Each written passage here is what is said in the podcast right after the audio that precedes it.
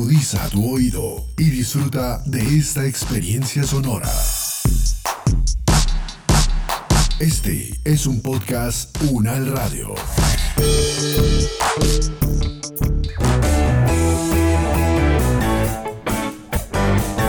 Salud Unal, contigo. Escuchar, aprender y compartir información de calidad sobre bienestar.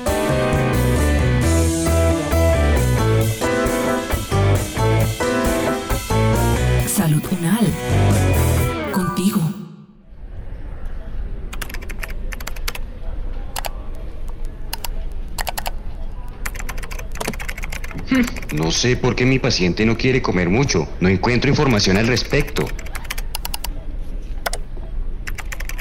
Hola Luis, ¿qué pasó? Te noto un poco preocupado.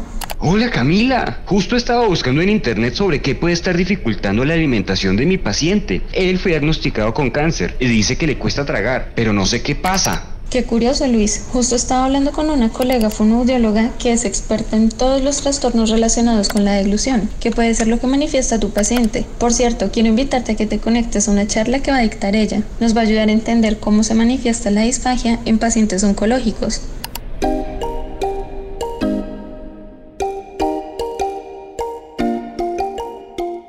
Cáncer es una enfermedad de la que se oye hablar a diario en programas de prevención y promoción en salud debido a que su incidencia aumenta exponencialmente en el mundo. Cuando se habla de esta enfermedad se reconocen los tratamientos principales como la radioterapia y la quimioterapia. Sin embargo, aún es necesario difundir y afianzar la información sobre cuidados básicos y cambios en la vida diaria que debe realizar el paciente.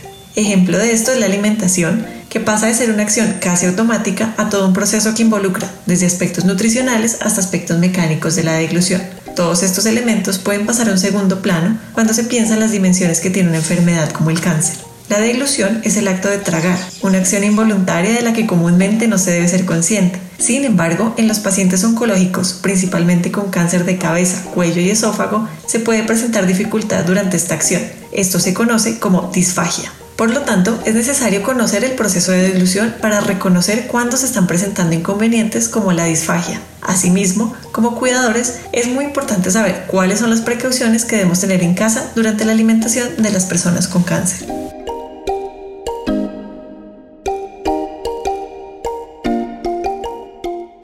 Hola Eni, hoy se ha conectado mi amigo Luis. He querido invitarlo para que se entere de qué cuidados debe tener con respecto a la alimentación de un paciente suyo que fue diagnosticado con cáncer de cuello. Buenas tardes, mi nombre es Eni Alexandra Laverde, fonoaudióloga de la Universidad Nacional de Colombia, especialista en discapacidad comunicativa. Mi área de experticia es voz y deglución. En el área clínica me he desempeñado los últimos 10 años. Actualmente trabajo con manejo de paciente traqueostomizado y laringectomizado en un laboratorio llamado Medinistros y soy speaker Latinoamérica de Atos Médica. Eni, yo no conocía los términos deglución y disfagia. ¿Me puede explicar un poco más sobre estos? ¿Los fonoaudiólogos tratan los problemas que se presentan al tragar? La deglución es un acto que es muy complejo, es un proceso que incluye el manejo de los alimentos desde que entran a la boca hasta que llegan al esófago. Todo ese proceso del alimento es a lo que llamamos deglución. Cuando hay una disfagia, cuando durante ese proceso que se divide en varias fases, que va desde que ingresa el alimento a la boca, hay alguna alteración. Si el paciente no puede pasar esos alimentos, tragarlos desde que entran a la boca, tiene una dificultad para masticar y posteriormente tiene dificultad para deglutir o tragar el alimento, es a lo que llamamos disfagia, con o sin riesgo de una aspiración.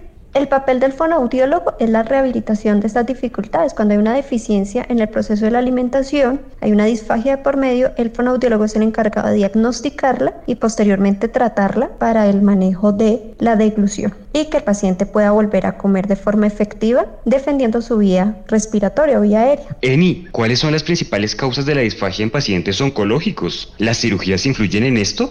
Las causas de la disfagia pueden ser múltiples. En el paciente oncológico pueden haber dos razones. Generalmente se presenta porque hay un cáncer de cabeza y cuello que altera la funcionalidad porque hay un tumor que está impidiendo que el paciente, ya sea en boca o en garganta, pues le impida el proceso de la alimentación. O posterior a una cirugía para corregir este cáncer como tratamiento, entonces queda una alteración por el cambio de la estructura, cambia completamente la estructura. Hay un, un tratamiento quirúrgico externo extenso que cambió también el proceso por este cambio de estructura. Entonces se presenta una disfagia, el paciente debe volver a aprender a comer con la nueva estructura o los pacientes que por el tratamiento oncológico, como son la radio o la quimioterapia, presentan disfagia porque estos dos tratamientos pues alteran la deglución porque presentan alteraciones como mucositis, radiodermitis, que son eh, que son digamos alteraciones o dificultades que obligan al paciente a presentar llagas en la boca o alguna alteración mayor que impide que el alimento pues lo procese bien, que le duela, entonces va a tener odinofagia o va a tener digamos, cambios en el sabor o en el olfato que va a impedir que él obviamente procese bien su alimento. También existe algo aparte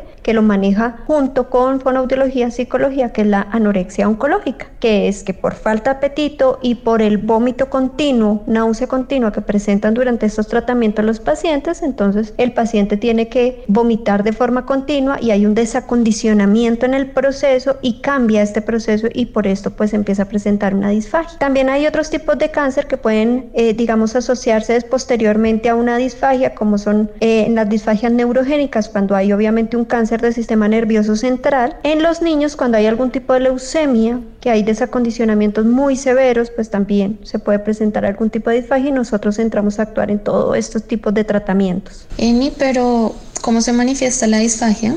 ¿Y cuáles serían los primeros signos? Bueno, al igual que la mayoría de las disfagias, cuando son en grados leves, la disfagia se puede manifestar cuando el paciente empieza a atorarse o siente dificultades para procesar el alimento en fase oral, que quiere decir que no puede masticar, que siente que mastica pero no puede pasarlo hacia la parte posterior de la boca. Esas son las primeras indicaciones. En un paciente oncológico a veces cambia, es más por el dolor que presenta el paciente, obviamente la ageusia, que es la dificultad para sentir el sabor o cuando el paciente pues se niega por la inapetencia y empieza el desacondicionamiento. Pero cuando hay un cambio estructural, pues obviamente es digamos un cambio inmediato. Los signos digamos de alarma se dan de forma inmediata. Entonces el paciente que sale de su cirugía ya sale con una vía alterna alimentación y nos toca empezar es a manejarle cómo va a volver a comer este paciente, cómo va a volver a aprender con esta nueva estructura. Entonces digamos que son dos fases diferentes. Cuando ya es una disfagia muy severa, obviamente los signos eh, hay que tratarlos con más cuidado porque muchos de estos pacientes pierden sensibilidad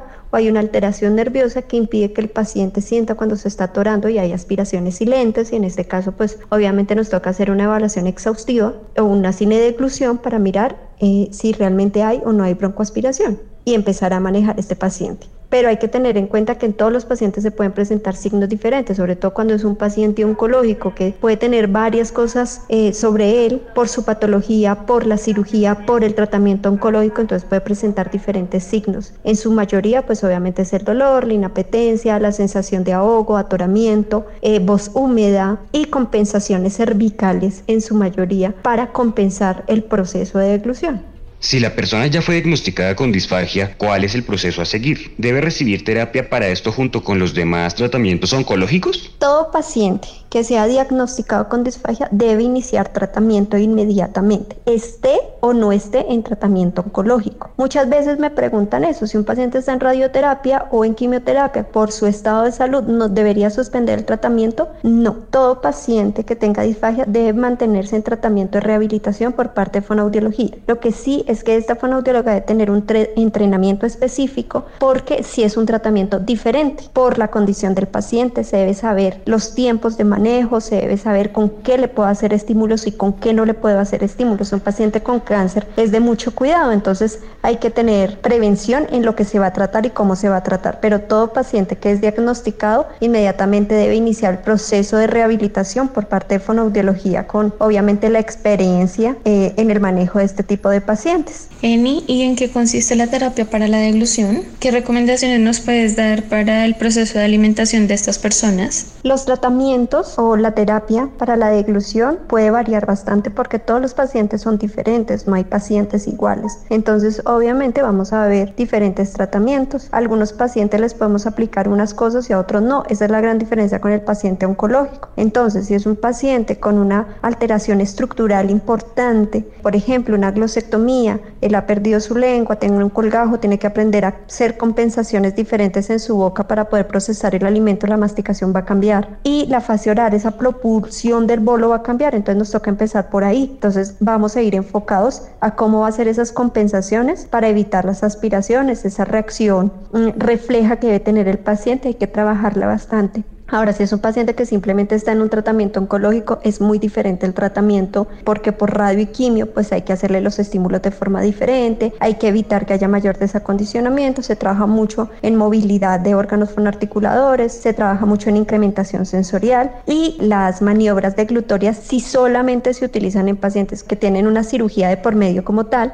o pacientes que tengan disfagias neurogénicas, pero en paciente que está con radio y quimio no se maneja mucho las maniobras deglutorias. Por dolor y por el riesgo de que ellos, digamos, hay una fatiga mayor en estos pacientes, entonces pues evita un poco las maniobras. Pero pues lo que quiero, digamos, ser muy clara es que no hay recetas de cocina para estos tratamientos. Cada paciente tiene un comportamiento diferente, entonces hay que evaluar muy bien a este paciente para saber qué tratamiento, qué técnicas voy a aplicar con este paciente. También hay que tener en claro si es un paciente paliativo, si lo que tengo que hacer es un tratamiento paliativo. Entonces, paciente oncológico, tenemos que tener muy claro claro que el tratamiento puede variar según su diagnóstico principal, qué tipo de cáncer tiene, qué tipo de patología adjunta tiene este cáncer, si hay algún cambio estructural importante, si hay un riesgo inminente de broncoaspiración, que por ejemplo, si vamos a hablar de un paciente laringectomizado, el tratamiento es muy diferente porque él no se va a broncoaspirar por su cambio de estructura, pero sí va a perder mucha peristalsis faringea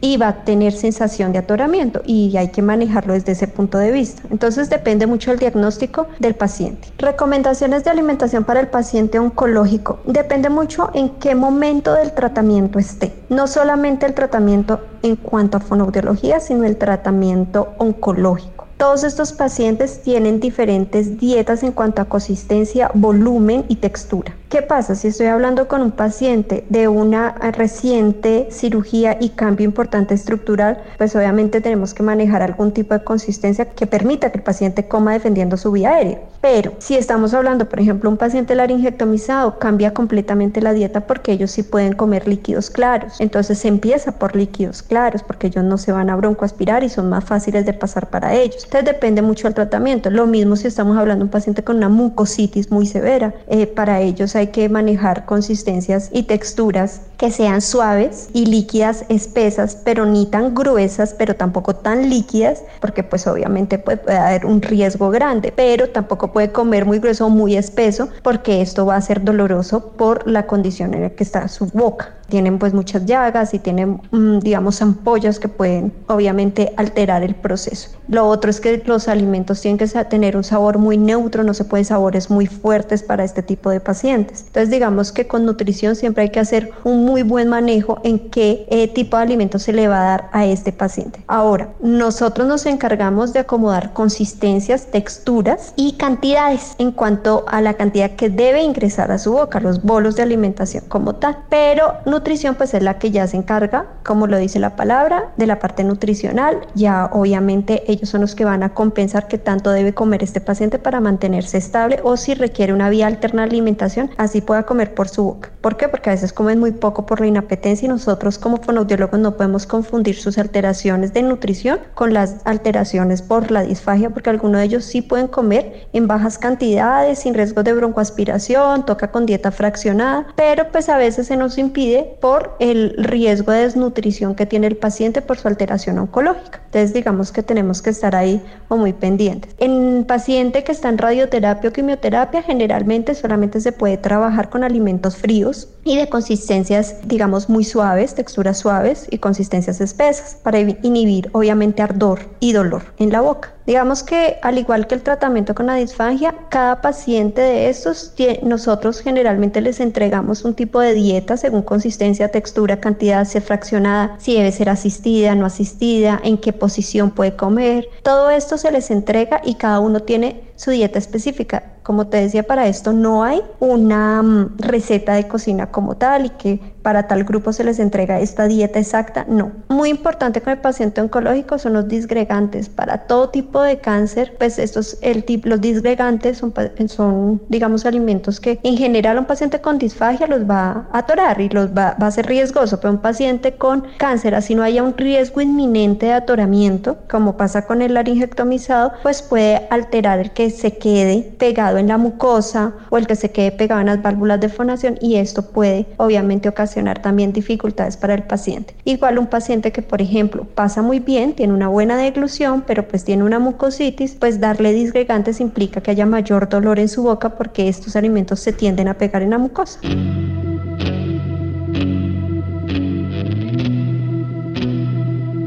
Es tiempo de que cada uno desde sus hogares aporte en el cuidado de su salud y de su comunidad. Es tiempo de sumar.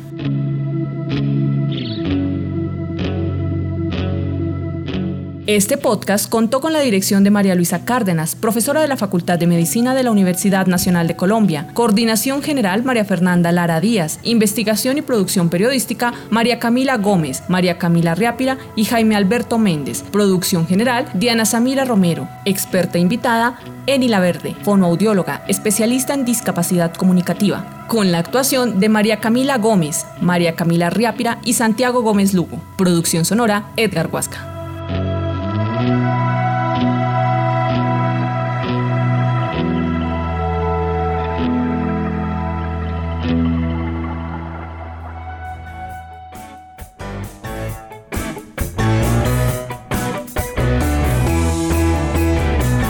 Salud Contigo es una producción de la Facultad de Medicina de la Universidad Nacional de Colombia en alianza con UN Radio.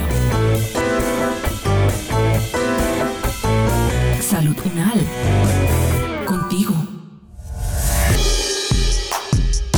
Las opiniones aquí expresadas son de entera responsabilidad de sus autores y solo comprometen a los realizadores de este podcast. No representan necesariamente el pensamiento de la UN Radio ni la posición oficial de la universidad.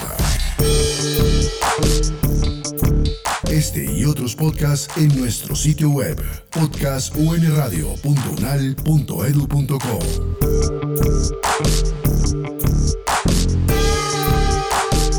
Universidad Nacional de Colombia, proyecto cultural, científico y colectivo de nación.